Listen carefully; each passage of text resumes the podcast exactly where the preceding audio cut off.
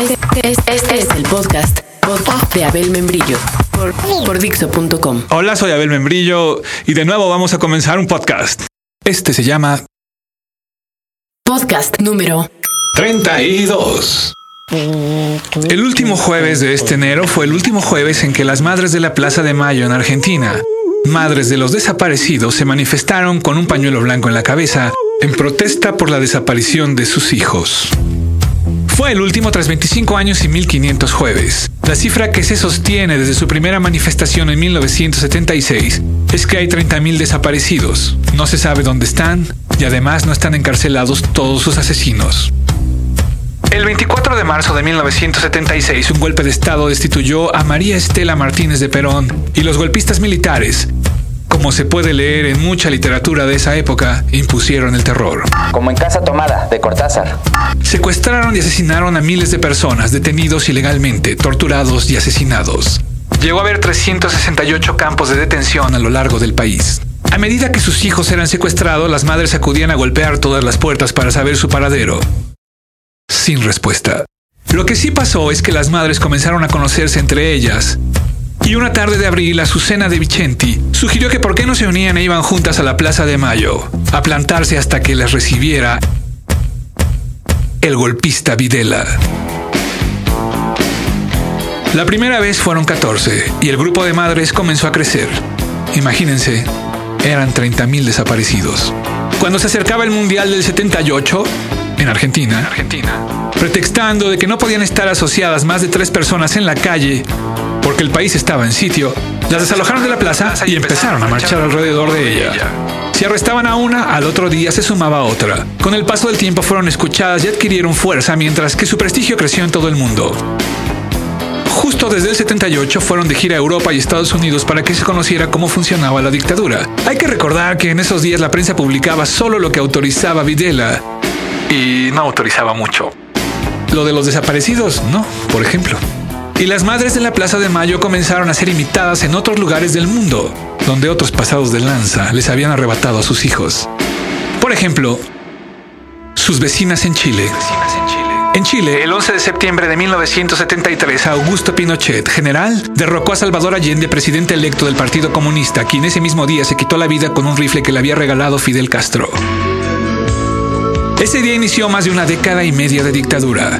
Una historia tristemente célebre de ese día es la que cuentan los fabulosos Cadillacs en su hit de los 90, donde pedían a cierto individuo que resistiera.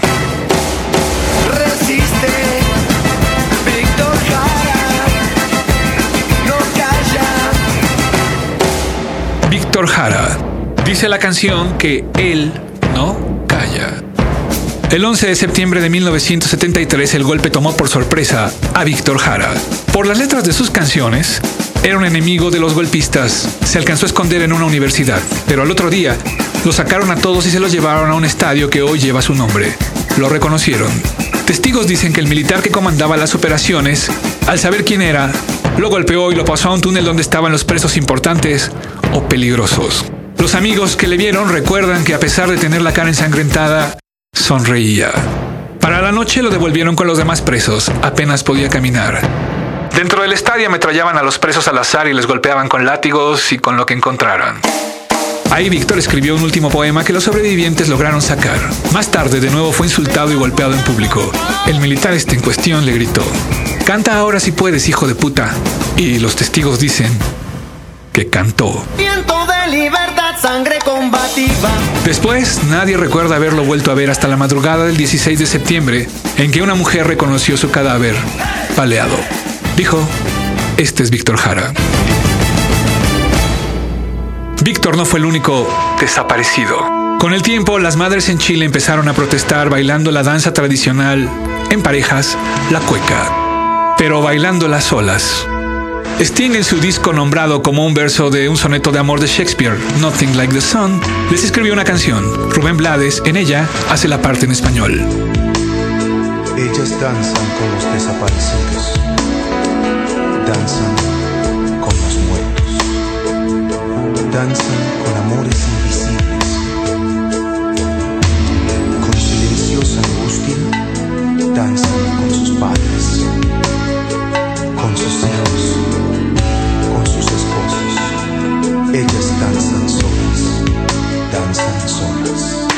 En México, aunque la dimensión de desaparecidos de esa década fue menor, aunque igual de lamentable, 500 aproximadamente, también surgió una madre activista.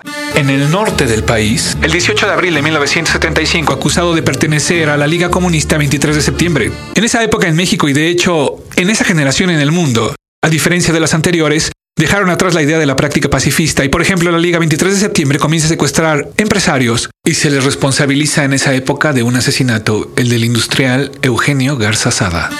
Otro ejemplo es el del Partido de los Pobres, fundado por un maestro de escuela que acabó encabezando una guerrilla, Lucio Cabañas. Pero en abril de 1975 el desaparecido fue Jesús Piedra. Y hasta hoy sigue la batalla de parte de su madre, Rosario, para saber quién lo desapareció. Una descripción detallada del inicio de esta lucha viene en el escrito Diario de una huelga de hambre de Elena Poniatowska. Fue hasta el 29 de octubre del 2005 cuando Carlos Solana Macías, exdirector de la PGR Nuevo León, fue encarcelado por el secuestro de Jesús Piedra. O sea, no tiene ni dos meses. Rosario Ibarra declaró que le parecía un chivo expiatorio.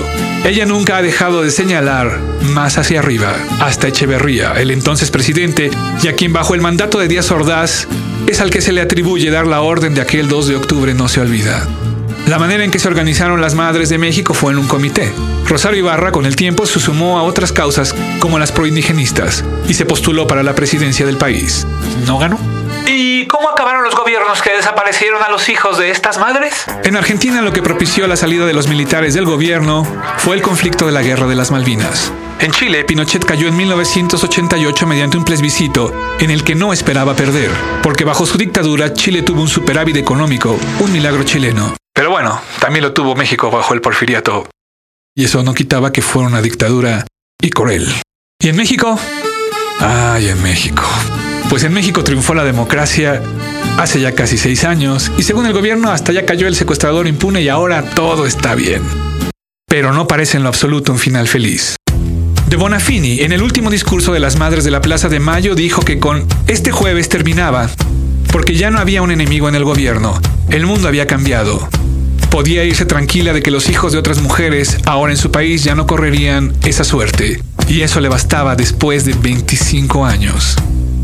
Algunas madres y asociaciones de derechos humanos piensan lo contrario. Piensan que siguen sin esclarecerse los paraderos de 30.000 desaparecidos y que no están en la cárcel todos los responsables. Y ahora un fragmento de una carta de las fundadoras de las Madres de la Plaza de Mayo. Pertenezco a Madres de Plaza de Mayo, línea fundadora. No existen entre nosotras ni presidentas ni grados. No hay una ley que diga que los derechos humanos tienen que defenderse de esta manera y no de otra, sino que deben defenderse como una pueda y desde cualquier lugar. Es para nosotras la más importante obligación. Es lo que nos da la sensación de pertenecer a eso que tan abstractamente se llama humanidad. Es impensable, después del holocausto, que se intente imponer un sistema económico, cualquiera sea este, sin que exista el más firme compromiso para mantener vigente y hacer realidad los derechos de todos los seres humanos. Nadie es mejor que otro, y nadie tiene un derecho más si este es en menoscabo de otro. Debemos trabajar mucho, debemos revisar nuestras costumbres para que los hechos que son su efecto cambien. Lo que es un hecho es que ante tantas madres en la Plaza de Mayo, ninguna madre de los golpistas salió a hacerles frente. Y a fin de cuentas, esa fue su manera de señalar los jueves frente al Palacio de Gobierno, la Casa Rosada Argentina, un mensaje que iba para todos los que estaban dentro. Y es decirles, eso que hacen ustedes es no tener madre. Y no, no creo que sea un consuelo.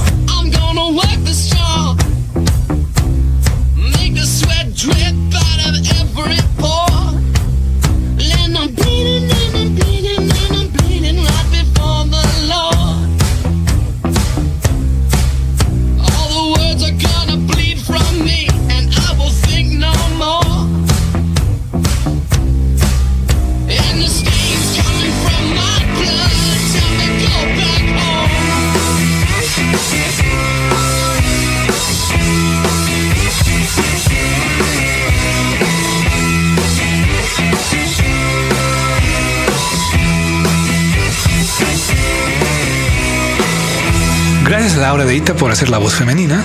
Soy Abel Membrillo y recuerden que lo que mata no es la bala, es el agujero. Acabas de escuchar el podcast de Dixo.com.